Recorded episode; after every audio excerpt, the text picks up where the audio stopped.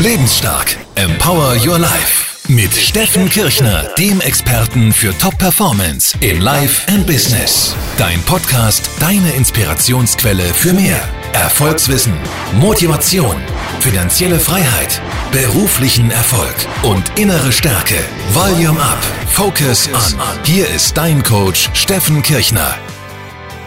So, meine Lieben, herzlich willkommen heute beim Lebensstark Podcast. Heute habe ich einen ganz besonderen und interessanten Gast und zwar den Dave Brich. Der ist CEO von Frogmotion. Jetzt kennt ihr vielleicht dieses Unternehmen noch nicht. Das ist ein unheimlich innovatives Unternehmen, das sich so auf diesen Bereich Corporate äh, YouTube Marketing spezialisiert hat. Was Corporate YouTube Marketing ist, werdet ihr jetzt im Interview gleich erfahren. Also für jeden, der Lust hat, über das Internet erfolgreich zu werden, auch beruflich erfolgreich zu werden, ist das jetzt mit Sicherheit die nächsten Minuten sehr, sehr, sehr interessant. Dave ist unter anderem Mitbegründer des bekannten YouTube-Channels Fünf Ideen. Den, wenn ihr noch nicht kennt, solltet ihr unbedingt mal reinschauen. Fünf Ideen hat aktuell, habe ich heute mal geschaut, schon über 40.000 Abonnenten und soweit ich weiß, in einem Jahr auch über 20.000 Abonnenten damals gewonnen. Also ein Senkrechtstarter in diesem Business. Aktuell circa 2,5 Millionen Aufrufe. Ähm, ich glaube, da kann man vieles davon lernen. Äh, Dave hat verstanden offenbar, wie es funktioniert, im Internet Gehör zu finden bei den Menschen. Und deswegen freue ich mich riesig, Dave, dass du da bist. Herzlich willkommen im Lebensstark Podcast. Ja, vielen lieben Dank. Ich freue mich auch dabei zu sein und vielen Dank für diese tolle Vorstellung. Das war sehr ausführlich. Sehr gut. Vielen Dank. Sag mal, wie wird man denn eigentlich ein erfolgreicher ja, kann man eigentlich sagen, Internetunternehmer bist du eigentlich. Kann man das so sagen? Ich habe mich selbst zwar nie so bezeichnet, aber vielleicht ist das so. Also es war in meinem Leben meistens so, dass äh, diese Betitelungen von außen kamen und ich eigentlich das nie forciert habe. Aber wir machen heute, ja, also viele sagen, wir sind eigentlich eine eine Social Media Agentur oder Internetagentur äh, geworden. Und ähm, wir sind sehr viel im Netz unterwegs mit dem absoluten Fokus auf YouTube und Corporate YouTube, wie ich es nenne. Und ähm, ja, sind da schon seit einigen Jahren unterwegs. Und ja, das Fünf-Ideen-Projekt ist unser, ähm, unser Liebling. Das ist aber ein privates Projekt. Und ähm, ja, wir, wir, beschäftigen uns jeden Tag 24-7 sozusagen mit YouTube und äh, sind da in ganz vielen verschiedenen Feldern unterwegs. Das ist sehr spannend. Okay. Ist für uns interessant, weil äh, lebensstark, was ja das Motto immer von mir ist und auch von diesem äh, Kanal von mir, von diesem Podcast, da spielt ja das Thema Beruf doch eine ganz, ganz wesentliche Rolle. Und es ist schon so, dass viele Menschen sich immer fragen, wie kann ich denn die Fähigkeiten, die ich so in der Offline-Welt ähm, habe, wie kann ich denn die eigentlich in die Online-Welt rüberbringen? Und dabei geht es oftmals tatsächlich, glaube ich, auch erstmal so um das Thema Leidenschaften. Und ich glaube, so ist ja auch fünf Ideen entstanden. Äh, für alle, die es nicht kennen, fünf Ideen ist ja ein Kanal, wo ihr im Endeffekt eigentlich eine Form von Buchbesprechung, wenn man so möchte, macht. Also wo ihr praktisch äh, tolle Bücher ähm, oder Bücher, die zumindest ihr toll findet, praktisch zusammenfasst und in kurzen, roundabout 10 Minuten Videos auf eine unheimlich innovative Art und Weise auch zusammenfasst, sodass jeder Lust hat eigentlich auf diese Bücher und tatsächlich auch für sich schon was mitnimmt. Wie ist denn die Idee entstanden tatsächlich? Ja, es war so, ähm, dass wir oft, also das ist halt wirklich ein leidenschaftliches Projekt. Wir lesen gerne und ähm, mein Kumpel Rob, mit dem ich den Kanal gestartet habe, wir haben halt ähm, äh, ähnliche Bücher gelesen. Also das sind Persönlichkeits, das sind Bücher über Persönlichkeitsentwicklung, Finanzen, Entrepreneurship, Unternehmertum und alles, was so in diese Richtung geht. Also, wir haben angefangen äh, mit, mit einem Buch von Bodo Schäfer. Wir haben aber auch Bücher, äh, zum Beispiel Timothy Ferris, Vier-Stunden-Woche, Anthony Robbins, ähm, Günter Faltin. Also, wir haben deutsche und internationale Autoren, die ähm, schon alle eigentlich Bestseller-Autoren sind oder sagen wir mal äh, Hidden Champions, könnte man vielleicht noch sagen. Ähm, und diese Ideen, also die in den Büchern stecken, die haben uns halt die ganze Zeit beschäftigt. Über die haben wir uns ausgetauscht und wir hatten aber das Problem, dass es schwierig war, ähm, sozusagen mit Außenstehenden äh, einfach so ins Gespräch darüber zu kommen, weil es dann irgendwie ein bisschen, ein bisschen komisch war. Ja. Uns hat eigentlich der Buchclub gefehlt, wo wir uns darüber austauschen konnten. Das kann man so sagen. Und ähm, wir hatten dann die Idee, auch weil ich sowieso auf äh, YouTube äh, schon sehr viel unterwegs war und sehr viel ausprobiert habe in ganz unterschiedlichen Segmenten und Formaten, ähm, dass wir das wirklich auf YouTube starten. Haben dann angefangen im Mai 2015 und haben äh, nicht erwartet, dass das äh, so steil geht, wie du es auch gerade beschrieben hast. Dass es wirklich so viele Leute gibt, die sich dafür interessieren. Und du hast ja gerade schon gesagt, aktuell sind es jetzt über 40.000 Abonnenten. Ich habe damals, äh, hätte ich zum Träumen, nicht zum Träumen gewagt, dass wir jemals äh, 10.000 Abonnenten damit erreichen, weil wir zu dem Zeitpunkt noch dachten, das wäre so nischig und ähm, würde, würde gar nicht diesen Anklang äh, haben. Aber man sieht doch, dass es äh, ja stetig wächst und absolut, absolut Mainstream anscheinend ist. Äh, äh also eine mainstreamige Nische, müsste man schon sagen. Wie, wie war denn diese äh, Entwicklung der Abonnenten? Also ist es von Anfang an explodiert oder war das so Step by Step? Wie war da die Entwicklung die ersten Monate das erste Jahr oder die ersten eineinhalb? Generell ist es, wenn man, wenn man wirklich einen Kaltstart macht und einen neuen YouTube-Kanal aufmacht, dann sollte man den langen Atem haben. Man kann äh, generell sagen, dass es immer erst sehr langsam anfängt zu wachsen. Man, man muss sich erstmal beweisen, also man muss sich vor YouTube beweisen, vor dem Ranking beweisen und dann letztendlich auch vor den Zuschauern. Das kommt alles äh, zusammen. Man sollte dann auf jeden Fall was Regelmäßiges machen. Und wir hatten dann auch, also die, wir haben die, die ersten ähm, drei Sendungen gemacht. Wir haben immer 14-tägig neue Folgen gemacht, wie wir es immer noch machen. Ähm, und haben dann nach drei Sendungen 100 Abonnenten gehabt. Ja, das war äh, sozusagen, da waren wir schon, haben wir uns riesig drüber gefreut, als es dann wirklich, also zuerst war es so, dass jeden Tag mal einer dazu kam. Und ähm, dann ab 100 war es dann wirklich so, dass es dann auf einmal irgendwie exponentiell wuchs. Ja, so dass wir dann, also äh, im Januar hatten wir dann 10.000 Abonnenten und ähm, im Jahr, also ein Jahr, also im Mai hatten wir dann 20.000 Abonnenten. Ja, da ist es dann wirklich absolut durch die Decke gegangen. Das ist, ähm, hat natürlich, hat verschiedene Faktoren, weshalb das gut funktioniert hat. Und das kann man auch nicht einfach so mit jedem Format ähm, äh, reproduzieren. Aber grundsätzlich ist es so, dass man halt anfängt, man muss sich das angucken und äh, sozusagen mindestens ein halbes Jahr ähm, äh, den langen Atem haben. Man kann nicht damit rechnen, dass man da nach einem Monat schon äh, solche Erfolge hat wir haben vergleichbare Formate, wo wir nach drei Monaten, ähm, wo es nach drei Monaten richtig abging, aber da muss man halt erstmal drei Monate durchhalten. Und das ist halt das, was, was einige ähm, nicht können. Wenn sie dann anfangen und äh, keiner guckt das sozusagen, dann hören sie schnell wieder auf. Und ähm, ja, man, und auch Außenstehende, ne, Bedenkenträger, die ähm, äh, jetzt auch in unserem Freundeskreis, und Umkreis, ja, die haben dann auch erstmal gedacht, ja Mensch, ihr steckt da so viel Arbeit rein. Ne? Also als wir 100 Abonnenten hatten, das hat jetzt nicht viele überzeugt zu sagen, oh, da müsst ihr am Ball bleiben oder das wird mal ganz groß, sondern das waren halt die wenigsten, die das zu dem Zeitpunkt gesagt haben. Das äh, kommt dann erst später. Wenn dann 10.000 Abonnenten da sind, dann sind viel mehr Leute aufmerksam und sagen, oh, äh, was habt ihr denn da eigentlich gemacht die ganze Zeit? Das ist ja, ähm, also, ist ja klasse, ja. Und ähm, man muss einfach an, sein, an seiner Idee und an seiner Leidenschaft festhalten und wirklich umsetzen und dann halt auch qualitativ natürlich da ähm, alle Register ziehen, die man ziehen kann. Ja, äh, jetzt ist es so, dass natürlich der eine oder andere denkt, na das ist ja klasse, dann habe ich jetzt das Patentrezept, äh, das heißt, ich suche mal ein paar coole Bücher raus, äh, die gut sind, ähm, stelle mich vor eine Kamera oder mache irgendwas, äh, mache eine Zusammenfassung halt äh, zwölf Monate durch und dann habe ich 12.000 Abonnenten oder irgend sowas. So ist es ja nicht tatsächlich. Das heißt, es kommt ja, ich weiß es bei mir jetzt von Facebook zum Beispiel, es gibt manchmal Posts, die gehen aus verschiedensten Gründen so durch die Decke. Also es gab schon bei mir auch ein paar Posts, die haben über eine Million Menschen tatsächlich auch erreicht. Und da kommen immer ganz spezielle Kernfaktoren zusammen.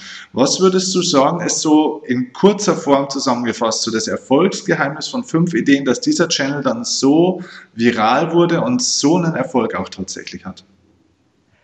Ja, also zum einen haben wir natürlich den Vorteil, dass wir ähm, den, den Buchbonus mitbringen. Also das sind ja Bücher, die sowieso gesucht werden, ja, ähm, aus irgendeinem Grund. Also zum Beispiel ähm, äh, Gerald Hörhan oder so oder Bodo Schäfer. Das wird gesucht, weil die Leute das Buch lesen wollen, das Buch kaufen wollen oder, oder die suchen nach einem illegalen Upload von einem Hörbuch zum Beispiel und kommen dann da drauf. Ja? Also man hat dann halt schon mal so ein Name-Dropping-Bonus. Dann ist es natürlich so, dass man dann, wenn man, äh, wenn man jemanden mit einem Namen dahin lockt, muss man sie ja trotzdem noch überzeugen. Und das ist halt von der Konsumierbarkeit halt der entscheidende Vorteil, den wir da haben. Dass wir wirklich, ähm, also es ist ja keine klassische Buchbesprechung, also eine Buchbesprechung ist ja eigentlich, jemand setzt sich vor die Kamera und erzählt dann was über das Buch.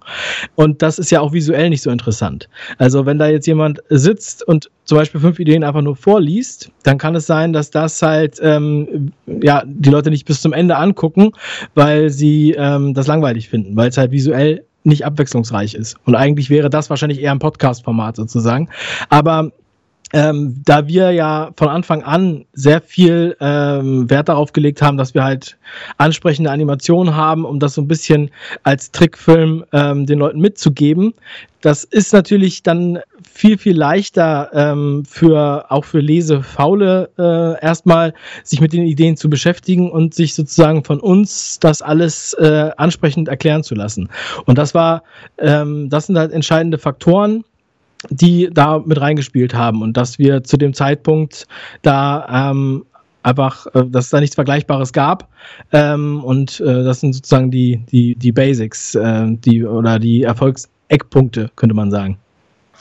Ja, ihr macht das auch wirklich, also großartig. Ich bin selber ähm, schon eher auch ein Fan, würde ich sagen, von der Art und Weise, wie ihr das macht. Habe auch die meisten Videos mir angeschaut dazu. Ähm, das, ist, das sieht wahnsinnig aufwendig aus, auch wie ihr diese Erklärvideos da auch tatsächlich macht zu den Inhalten. Ist es so aufwendig, wie es aussieht? Also es ist schon auch äh, ziemlich aufwendig, ja. Also man, äh, man sitzt auch einige Zeit da dran. Also wir sind mittlerweile schneller geworden. Ja. Also man muss ja auch erstmal den Stil finden und etablieren. Und dann musste auch, wir waren sozusagen Work in Progress lange Zeit, denn äh, wenn man sich die älteren Folgen anguckt oder die ersten Folgen und vergleicht mit den heutigen, dann hat man da deutliche Unterschiede. Ähm, wir haben da, also das ist so ein ähm, äh, die Software in erster Linie, die wir benutzen, ist halt eine, eine Animationsassistenz-Software, die halt verschiedene Standard-Animationen äh, bereithält. Das ist einfacher als, ähm, als Wettbewerbssoftware zu benutzen, wo man halt jeden Punkt äh, mit der Hand äh, ändern muss, ohne jetzt zu sehr ins Detail zu gehen. Also wer sich diese Animationssoftware äh, mal ansieht, der wird dann halt die Unterschiede auch erkennen. Und dann kommen halt viele Sachen dazu, wie, ähm, wie erzähle ich die Geschichte. Also wir haben ja da ähm, die Kamera, wie sie sich bewegt, ja, wir haben verschiedene Zeichnungen, wir haben ähm, Bewegungen darin ähm, und wir haben natürlich mittlerweile auch ein riesiges Repertoire an Stock Footage. Wir haben auch zwei Zeichner, mit denen wir arbeiten. Ähm, das sind alles Sachen, die jetzt äh, die Sachen natürlich erleichtern und die sich erstmal aufbauen müssen. Und da äh, gehen wir jetzt halt, können wir halt noch, noch professioneller rangehen, ja. Und das ist so ähnlich wie mit dem Ei des Kolumbus, sage ich mal. Wenn man ähm, vor dem weißen Blatt sitzt, dann ähm, und man weiß noch gar nicht, wie es aussehen wird, dann ist es halt viel schwieriger zu starten, als wenn man jetzt sozusagen die fünf Ideen, Folgen von heute nimmt und jetzt ähm, sagen würde, okay, wie, wie kann man das machen, wie haben wir das gemacht, so, dann hat man halt sozusagen schon den, äh, den, den ersten Schritt hinter sich, ja. Das sind halt so Sachen, die sich halt etablieren mussten. Ich glaube, für die ersten Folgen, das hat, weiß ich nicht, über eine Woche gedauert, das zu animieren. Und äh, sieht trotzdem nicht so gut aus wie heute. Und da probiert man natürlich auch viel aus, auch vom generellen Workflow und so weiter oder von den Skripten her, dass es halt auch mal umgeschrieben werden musste, neu aufgenommen werden musste und so weiter und so weiter. Also da, da ähm, ist man schon an vielen Bereichen dran. Also es ist fast so, als würde man, sagen wir mal, man würde ein äh, Auto bauen oder man würde einen Tisch bauen, sage ich jetzt mal, und man hat noch nie einen Tisch gebaut. Dann fängt man erstmal an und probiert wild rum, fängt an, diesen Tisch zu bauen und ähm, dann funktioniert er einigermaßen, aber man kann halt vieles schöner machen. Man kann dann äh, die Schrauben besser versenken, die Tischplatte besser abreiben, anderes Holz benutzen und so weiter. Und das sind halt dann die Sachen, die dann im, äh, im letzten, also die auch entscheidend sind. Ja, wir haben ja auch wir haben ja auch die ganze Zeit weitergemacht und unseren Tisch immer weiterentwickelt und äh, alle zwei Wochen einen neuen Tisch gebaut sozusagen. Und äh, da hat man natürlich dann eine unheimliche Routine da drin. Ja, wie, wie, wie, viele Stunden hängen äh, da in einem Video im Durchschnitt? Kannst du das sagen? Also wir sind mittlerweile zu viert, die wir an, daran arbeiten. Und ähm, also jetzt die reine Animation, würde ich jetzt mal sagen, da braucht man so mindestens, also im Durchschnitt wahrscheinlich haben wir zwei Tage pro Video die man da animiert. Es gibt mal kürzere und es gibt mal längere. Es äh, sind ja auch die sind ja auch sehr unterschiedlich umfangreich. Also es kommt auch immer auf die Idee drauf an. Es gibt mehr Details bei der einen oder anderen Serie, äh, Folge und ähm, äh, andere sind etwas simpler. Ja, weil das, weil sich das halt, äh, ja, weil sich das anbietet. Also äh, das Wichtigste ist halt, dass es trägt dass es trägt und dass die Idee möglichst gut verkörpert ist. Also dass man auch ähm, das, was wir in der Idee wertschätzen, was unsere Meinung nach, unserer Meinung nach ähm, der Grund ist, weshalb wir sie ausgesucht haben, das wollen wir natürlich auch visuell dann darstellen. Mhm. Okay, Wahnsinn. Ähm Warum würdest du sagen, ist heutzutage YouTube oder generell auch Social Media Marketing so wichtig? Würdest du sagen, das ist auch für jedes Unternehmen relevant? Also Unternehmen jetzt nicht nur große Unternehmen, sondern auch für Einzelunternehmen, ja, also Selbstständige oder Leute, die in kleinen Gruppen zusammenarbeiten, Zweierteams, Dreierteams und so weiter. Ist das, äh, egal welches Produkt ich habe, ist das heute relevant? Was ist deine Meinung? Ja, es ist natürlich jetzt schwierig, das so absolut zu formulieren. Ähm, ich muss jetzt sagen, es geht, also ich würde jetzt nicht sagen, es geht für jedes Produkt, ja, oder macht ähm, alles für jedes Produkt Sinn. Generell ist es aber so, dass halt bestimmte Mechanismen im Online-Marketing die sollte man auf jeden Fall kennen und in gewisser Weise sollte äh, einige Sachen sollte halt jeder bedienen. Ja, also ähm, es kommen auch zu mir viele Leute, die mit, mit absurden äh, Produkten, sage ich jetzt mal, oder mit äh, Ideen, die jetzt wirklich ähm, sich nicht für einen YouTube-Kanal in einer äh, beständigen Serie eignen unbedingt. Da würde ich dann eher äh, andere verrückte Marketing-Überlegungen äh, treffen, zum Beispiel auch Offline-Marketing-Sachen. Ja, das kann man nicht ausschließen. Aber natürlich, heutzutage ähm, also Online-Marketing ist ja auch schon eine Webseite. Ja? Also eine eigene Website äh, und äh, Facebook und ähm, Instagram, man muss jetzt nicht jeden Kanal bedienen. Und ähm, aber ich würde sagen, das ist vor allem für kleinere und mittelständische Unternehmen interessant. Wir haben uns ja im Endeffekt auch auf Unternehmen bis maximal 500 Mitarbeitern spezialisiert, weil wir gemerkt haben, dass bei größeren Unternehmen meistens die, äh, die, die Entscheidungswege so kompliziert sind, dass man da, dass es halt einfach keinen kein Spaß mehr macht. Ja? Wenn wir dann da 50 Leute haben, die halt mitreden, und ähm, die Abnahmeschleifen immens lang sind, dann kann man da äh, nicht viel nicht viel machen. Also deswegen sind halt Unternehmen bis 500 Mitarbeiter oder 200, äh, 300 Mitarbeiter oder auch natürlich viel kleinere sind natürlich äh, aus der Sicht interessanter. Wir haben auch große Konzerne, mit denen wir zusammenarbeiten, aber ähm, da sind halt ganz andere Konzepte gefragt. Ja,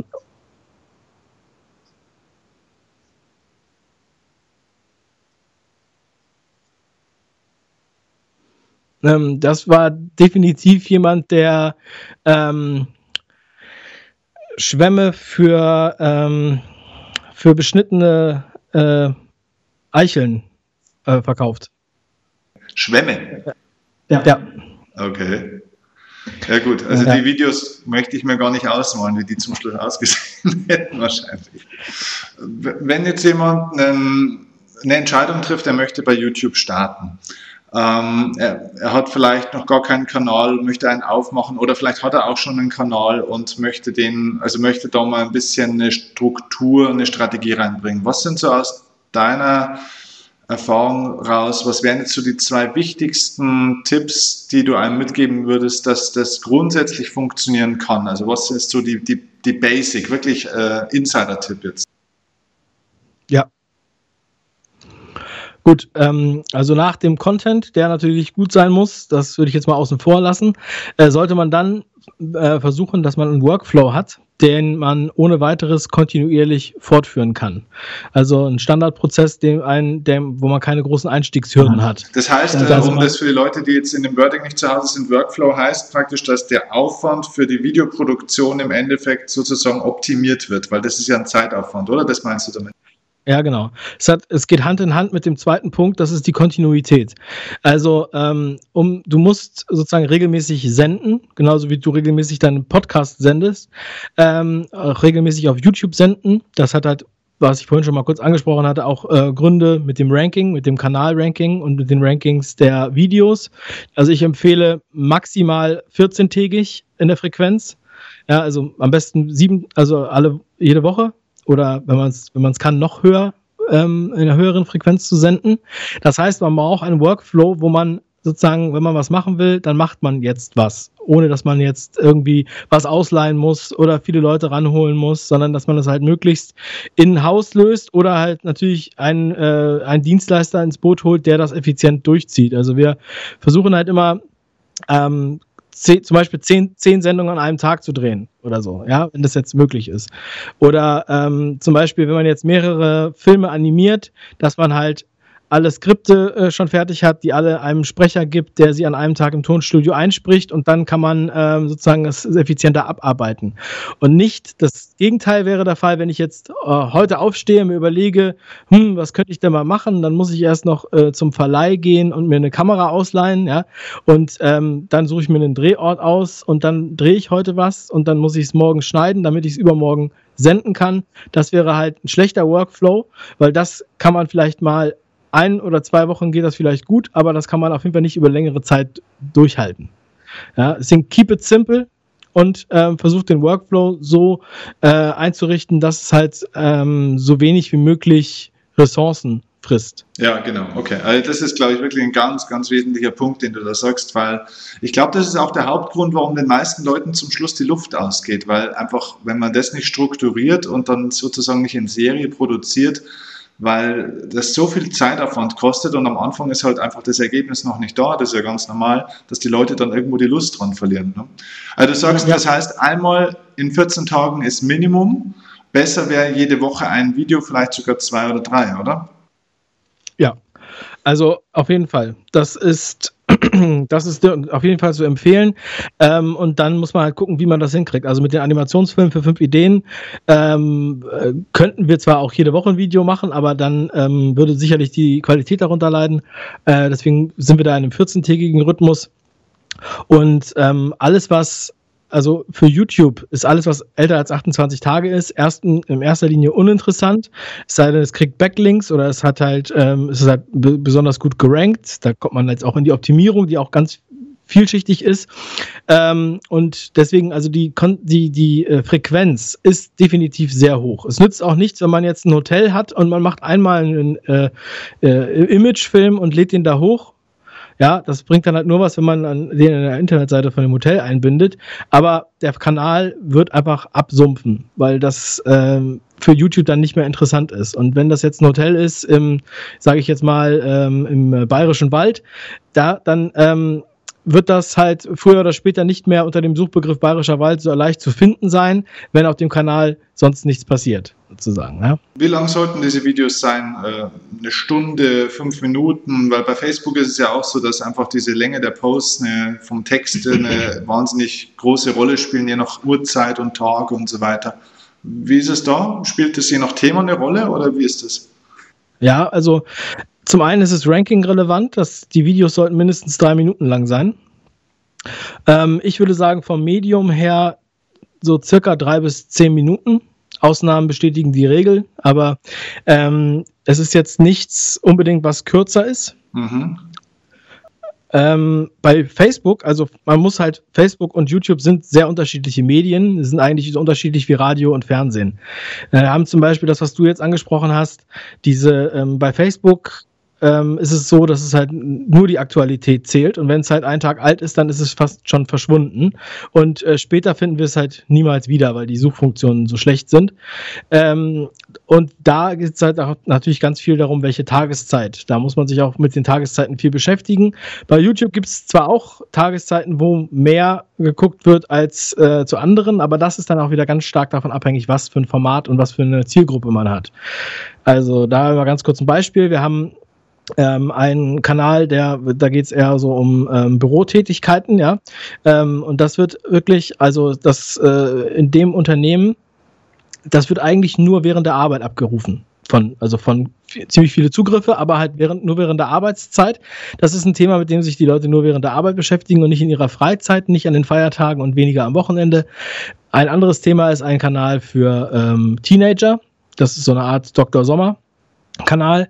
Ähm, da sehen wir, da geht es ab 16 Uhr erst los, wenn die jungen Leute aus der Schule kommen und an Feiertagen und in den Ferien ist halt deutlich mehr los. So, und äh, das ist aber dann am Ende des Tages ja immer noch äh, auf YouTube archiviert sozusagen und man findet es auch jederzeit wieder. Ja, und dann kommt man halt wieder, dann kommt man gleich wieder ins nächste Detail, denn wir haben halt wir versuchen mit Evergreens ähm, ähm, Content zu schaffen, der langfristig funktionieren kann. Wenn man ein Evergreen-Thema hat, sagen wir jetzt mal bei diesem, bei diesem jungen äh, Mädchen-Kanal, Teenager-Kanal, sagen wir mal äh, Pickle. Ja? Also Pickle wird, äh, ist, ist das ganze Jahr ein aktuelles Thema bei dem, bei der Zielgruppe und das wird dieses Jahr aktuell sein und auch im nächsten Jahr. So, also ähm, das ist halt kein, das ist halt sozusagen Baseline-Thema.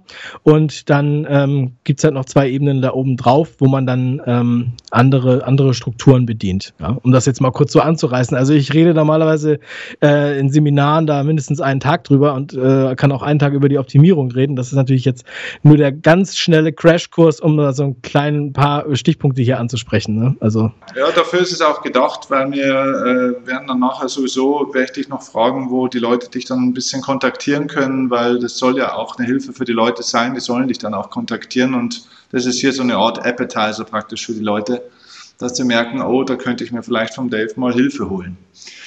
Ähm, was ich auch ein Tipp, also man, du hast ja gesagt nur zwei Tipps, aber was halt bei vielen auch die, ähm, bei vielen Kanälen, wir optimieren auch bestehende Kanäle mit Videos, die zum Teil schon äh, längere Zeit online sind, mit unheimlich gutem Content, unheimlich interessant, aber die, sozusagen die Letz-, an der letzten Meile sind die dann gescheitert. Und da, das kann ich nochmal deinen Zuhörern mitgeben, dass man wirklich dann, nachdem das Video online ist und äh, der Content natürlich selbstverständlich gut ist.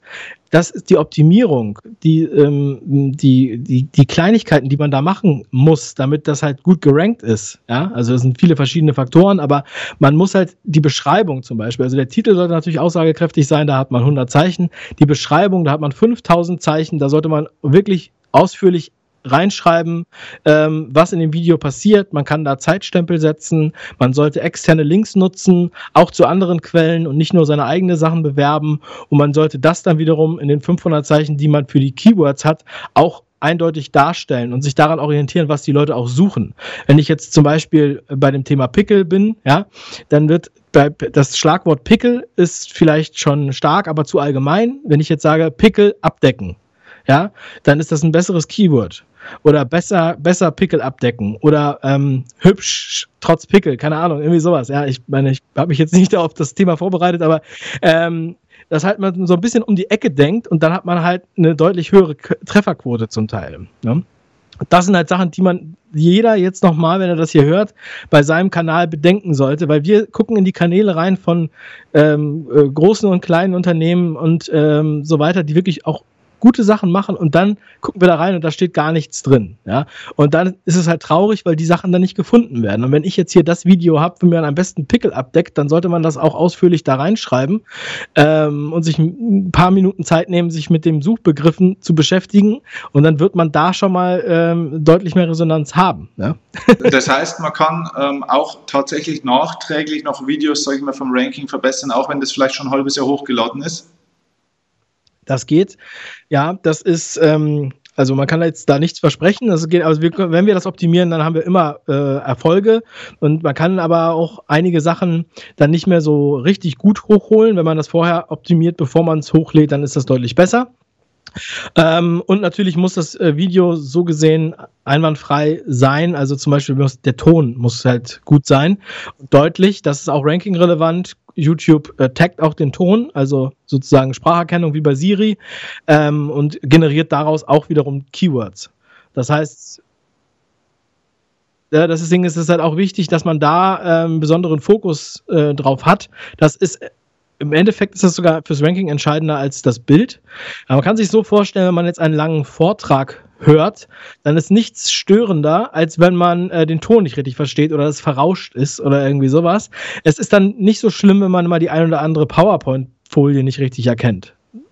Ja? Ich denke mir, das ist ein ganz guter Wink nochmal, dass da einfach alle jetzt nochmal auf ihrem Notizzettel das auch nochmal aufschreiben und sich das nochmal angucken. Okay, ich glaube, das ist was, was wirklich 98 Prozent der Leute nicht wissen. Ähm, YouTube erkennt sozusagen tatsächlich auch die Tonqualität und rankt auch anhand der Tonqualität mitunter.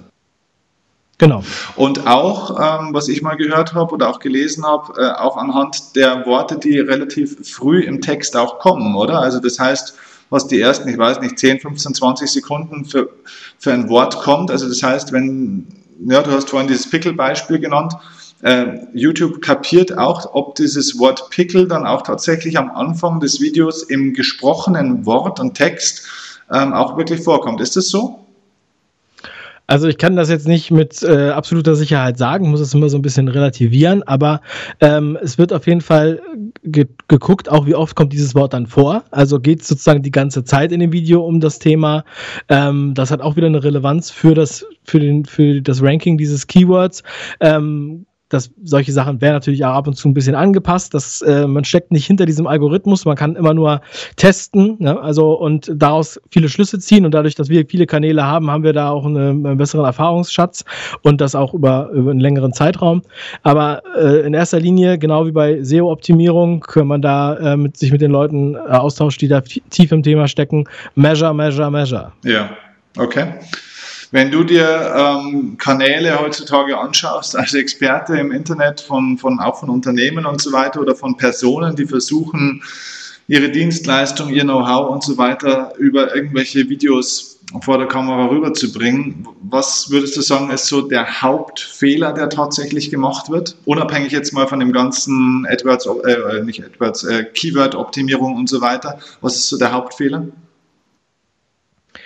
Ja, also das, was mir jetzt spontan als erstes einfällt, ist meistens mh, hm, vielleicht die Selbstreflexion. Denn wir haben, ähm, wir haben zum Beispiel Formate, wo wir mit Geschäftsführern von einem Unternehmen drehen können, weil die gut funktionieren. Ja, von der Persönlichkeit. Also die Persönlichkeit ist auch sehr entscheidend oder die Person. Ja? One face to the customer. Also die Person, die das äh, trägt. Ähm, und das ist, äh, was ein Fehler ist, ist halt nicht jeder Geschäftsführer eignet sich dafür und da muss man dann ähm, mal gucken, wer denn das sonst machen könnte, wer dafür in, Frage kommt. Das würde ich jetzt mal sagen, ist auf jeden Fall auch mal noch ein ganz wesentlicher Punkt, dass man da ähm, einfach wirklich in die Selbstreflexion geht, um zu gucken, okay, ist das jetzt wirklich das, äh, funktioniert das so, kommt das authentisch rüber? Ja, also das geht Hand in Hand mit verschiedenen anderen Themen. Also äh, wichtig ist natürlich auch, dass es authentisch ist. Ja? Und das äh, kann halt nicht jeder. Also da muss man entweder einen guten Schauspieler haben oder einen guten Moderator. Oder man muss halt eine Person haben, die das von alleine kann oder einfach für das Thema brennt. Und das merkt man dann halt auch ganz schnell. Ja, oder man muss sich selber coachen lassen, dass man gut vor der Kamera wirkt. Das ist ja auch äh, ein Handwerkszeug sozusagen. Ne?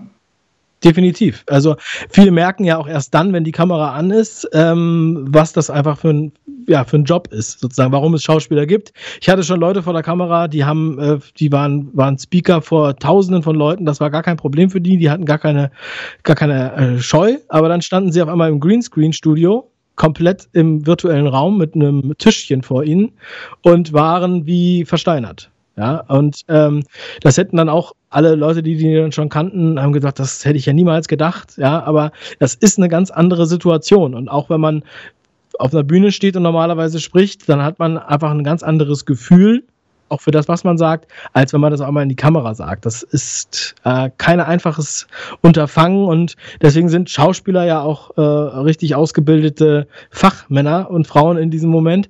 Ähm, auch wenn da nicht alle gut oder schlecht sind, aber ähm, ja, äh, also auf jeden Fall muss man das schon dann ernst nehmen. Ja.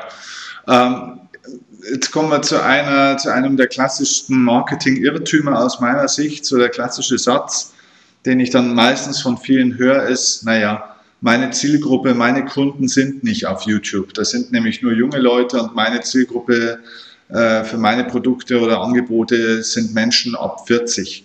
Was entgegnest du solchen Leuten? Ja, höre ich jeden Tag.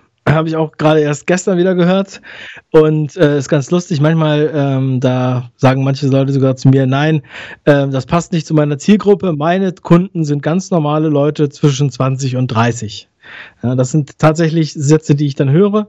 Und ähm, ja, die Statistik ist aber auf unserer Seite. Ja, also es ist so, dass das Bild, die Wahrnehmung ist halt schon verzerrt, dass viele Leute denken, ja, bei YouTube sind ja nur Kinder, äh, sind ja nur 14-Jährige, die irgendwie Let's Plays spielen.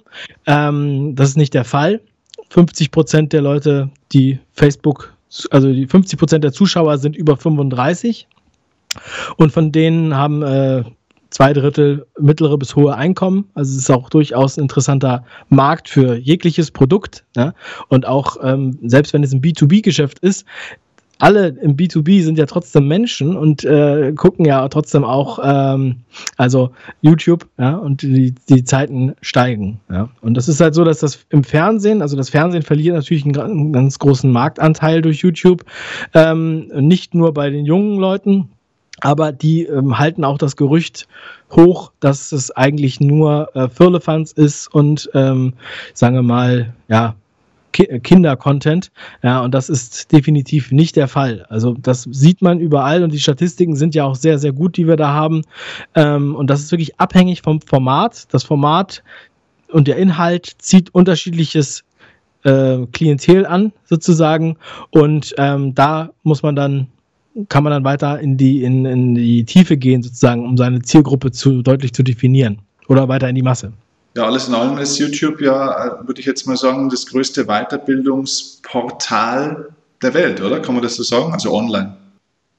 Ja, also auf jeden Fall, auf jeden Fall. Und es ist, es sind unerschöpfliche Möglichkeiten, die man da hat. Also man kann sich weiterbilden, man kann sich zu sehr vielen Sachen weiterbilden, äh, egal ob das jetzt Themen sind, die wir bei 5 Ideen beschäftigen, aber auch, es geht auch um, ums Häkeln oder ums Kochen oder um Autoradios einbauen, also Tutorials in jede Richtung.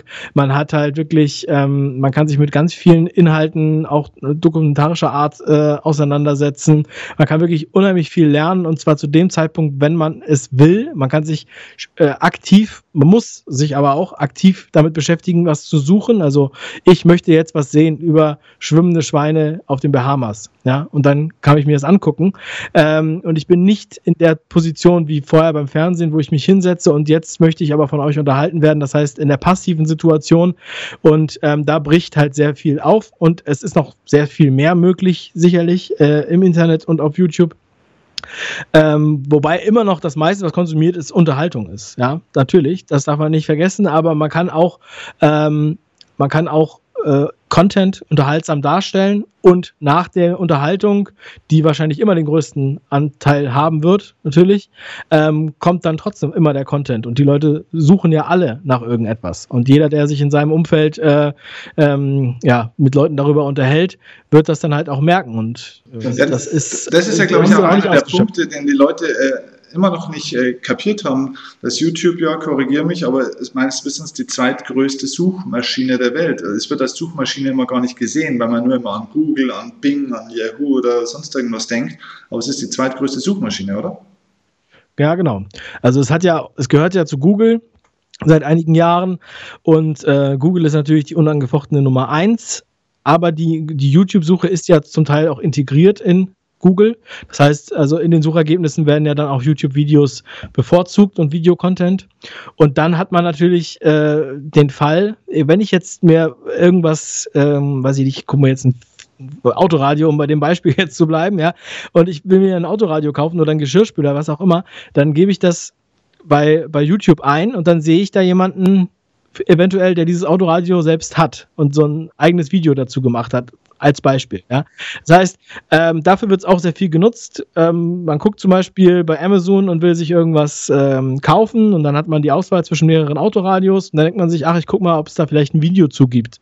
So, und das ist der Weg, wie es halt halt geht und das ist ja auch Web 2.0 oder 3.0 oder 4.0, wie auch immer das jetzt genannt werden soll, ähm, dass wir halt Content von also User-Generated Content auch sehen wollen als, ähm, als ehrliche Bewertung dazu und nicht nur die äh, Hochglanzbroschüren. Ja? Und das ist halt das, wo auch natürlich die Werbewirtschaft dann ähm, drauf reagieren muss.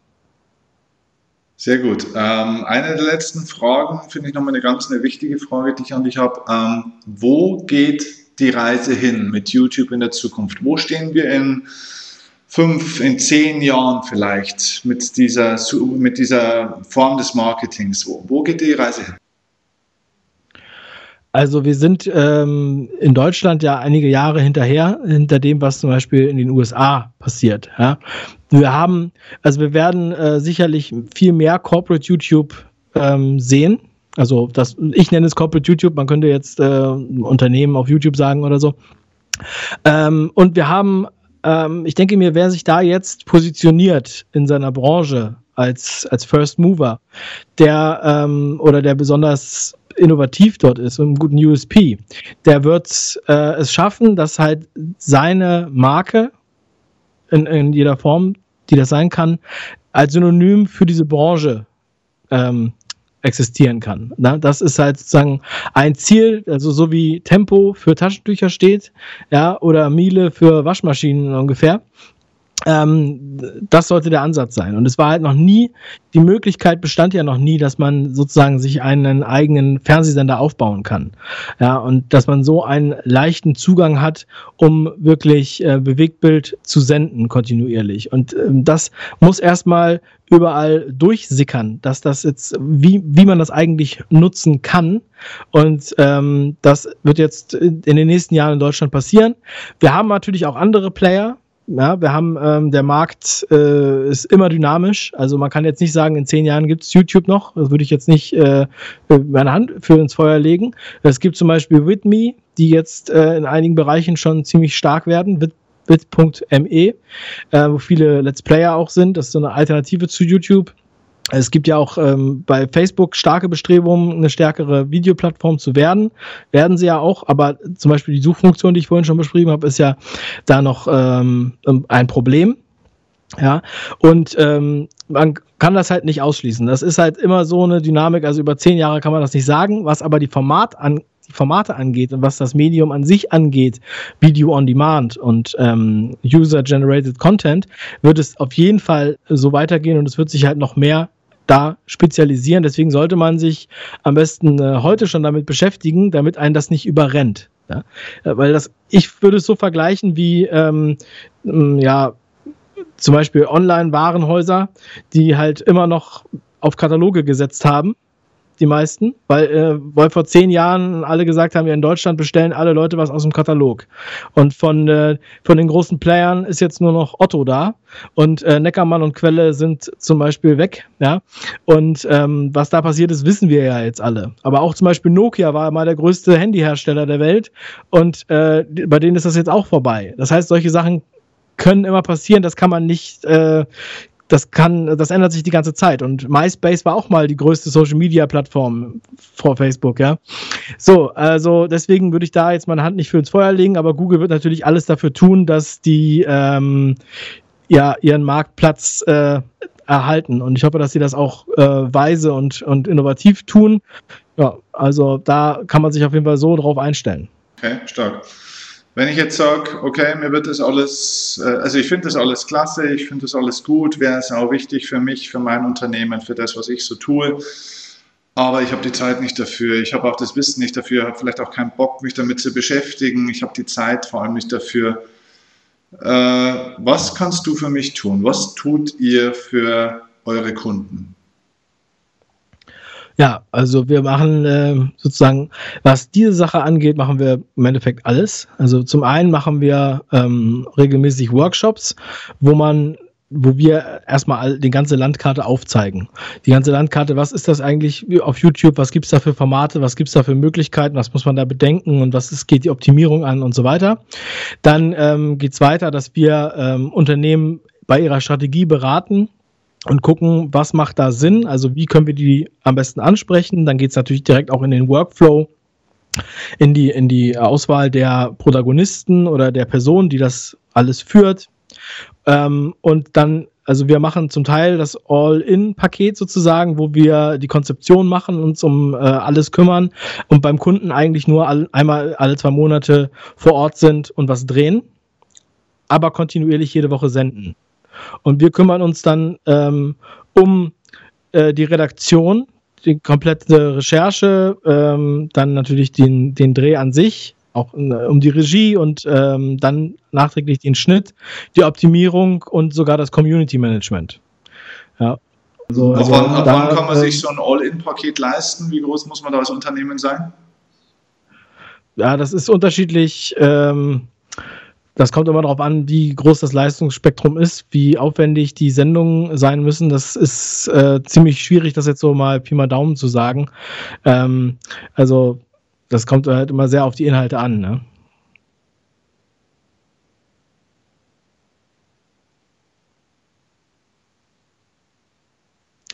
Ja, also wir wir, ähm, äh, je nachdem, wie das Konzept ausfällt und der Aufwand ähm, ungefähr aussehen wird, machen wir quasi Pauschalen pro Sendung. Äh, ja, und ähm, die werden dann staffelweise abgerechnet. Und äh, Staffel sind dann normalerweise so 10 oder 20 Folgen.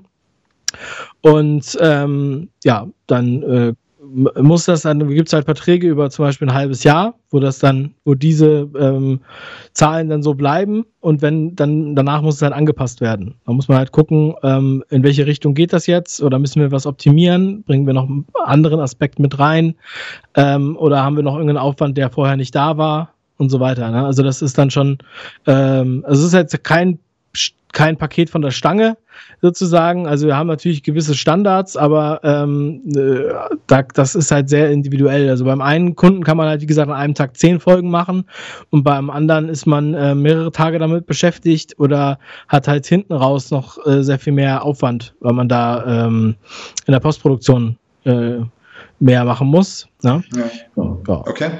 Aber auch für, was weiß ich, Leute, die bei mir auch oft zuschauen, sind eben Verkaufsleute im Direktvertrieb zum Beispiel, die für ein Unternehmen Produkte verkaufen oder vielleicht auch Coaches und Trainer, die jetzt äh, selber ihr eigenes Ding machen, die jetzt vielleicht nicht ein Unternehmen haben, gleich wie es ich habe, mit mehreren Leuten. Auch für die wäre in Form vielleicht von öffentlichen Seminaren oder vielleicht auch von einem Einzelcoaching ein Angebot denkbar, oder?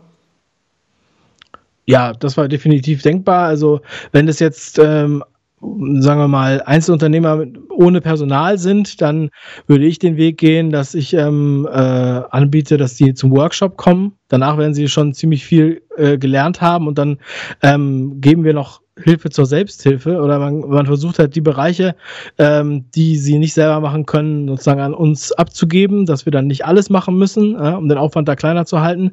Wir haben zum Teil auch Kunden, ähm, auch obwohl das größere Unternehmen sind, haben wir den Prozess so abgewickelt, dass die das komplett alleine drehen. Da haben die ihr Standard-Setting. Da ist dann sozusagen ähm, fest ein Studio eingerichtet in einer Ecke, also wenn man das so nennen will. Da ist sozusagen die Kamera, das Stativ, die Lampen und so weiter alles eingerichtet. Die Person kann sich da hinsetzen, wann immer sie will, drückt einfach nur auf Rack und am Ende nimmt sie die Speicherkarte, gibt sie der Sekretärin und die lädt die Daten auf unseren Server und wir machen den Rest. So, das heißt, wir haben dann, wir haben mit dem, mit der, mit der Produktion äh, und dem Inhalt dann in dem Moment äh, bis dahin nicht zu tun, sondern machen dann wirklich nur die äh, Endabwicklung, die Postproduktion und die Optimierung. Das wäre halt auch so ein denkbares Beispiel. Ja, und ähm, ja, also es ist natürlich so, man muss natürlich sich das genau angucken und ein bisschen, also man muss es auch planen. Also wir, planen zum Teil so drei Monate, bis wir mit einem äh, Projekt online gehen, zum Teil länger. Also man kann das jetzt nicht übers Bein brechen und sagen, okay, wir fangen jetzt nächste Woche sofort an und gehen online, sondern äh, man sollte natürlich auch wissen, was man macht. Und man sollte sich auch überlegen, okay, was erzähle ich denn jetzt eigentlich die nächsten 20 äh, Episoden? Ja, dass man das heute schon weiß. Ja, okay. Super. Wir werden auf alle Fälle mal in die Show Notes unten den Link zu eurem Channel 5 Ideen auch äh, packen, dass die Leute sich das mal anschauen können, wie geil sowas aussehen kann. Ähm, außerdem, wo findet man dich am besten? Über welche Webseite geht man am besten, wenn man mit dir Kontakt treten will für deine Workshops etc.? Ja, ähm, also einfach über unsere äh, Agenturseite fromo.de, also Frogmotion kurz gefasst sozusagen fromo.de. Genau, ja. Also die äh, Workshops werden noch unter dem, unter dem Label äh, HeroTube.de äh, äh, zu finden sein. Da geht es dann wirklich nur um die Workshops. Okay, super. Wunderbar. Du, ich danke dir ganz herzlich. Ich glaube, das war super Inhalt für viele, die sich in dem Bereich da fit machen wollen, auch für die Zukunft des Marketings. Oder eigentlich ist es ja schon die Gegenwart, aber vor allem ist es die Zukunft. Ne? Ich glaube, es ist erst richtig los. Es geht jetzt eigentlich erst richtig los mit dieser ganzen Welt, glaube ich. Ne? Vor allem bei uns. Ich war gestern bei der Social Media Week äh, und habe da einen Vortrag gehalten und ich muss sagen, ähm, ich bin natürlich sehr tief in dem Thema drin und für mich ist es schon alles, ähm, also jetzt Gegenwart, aber man merkt dann doch immer wieder, für wie viele das dann doch noch alles äh, Zukunftsvisionen sind und äh, noch so unantastbares, ähm, abstraktes, Neuland. von dem sie Neuland, ja, genau, sehr gut, ähm, wo sie eigentlich sich noch nie mit beschäftigt haben. Ja, ja, ja, ja genau. Sehr gut. Also, meine Lieben, kontaktiert den Dave, kann ich euch empfehlen. Schaut euch äh, davor aber unbedingt mal den Channel von fünf Ideen an und natürlich auch abonnieren. Ähm, das ist nicht nur interessant, sich das anzusehen von der Art, wie es gemacht ist, sondern mit Sicherheit auch inhaltlich interessant, weil da auch die Bücher, die vorgestellt werden, sehr, sehr gut sind. Ich hoffe, todmotiviert kommt auch irgendwann mal noch dazu. Da müssen wir nachher jetzt noch mal diskutieren drüber. und ähm, genau, ich sage vielen Dank für deine Zeit und freue mich, wenn wir uns bald mal persönlich kennenlernen. Ich glaube, ich kann von dir noch viel lernen. Ja, ja, vielen Dank, Steffen. Es war mir eine Ehre, bei dir zu sein und natürlich lese ich mir dein Buch auch gerne mal durch. Sehr gerne. Super. Danke dir. Mach's gut. Tschüss, bis dann.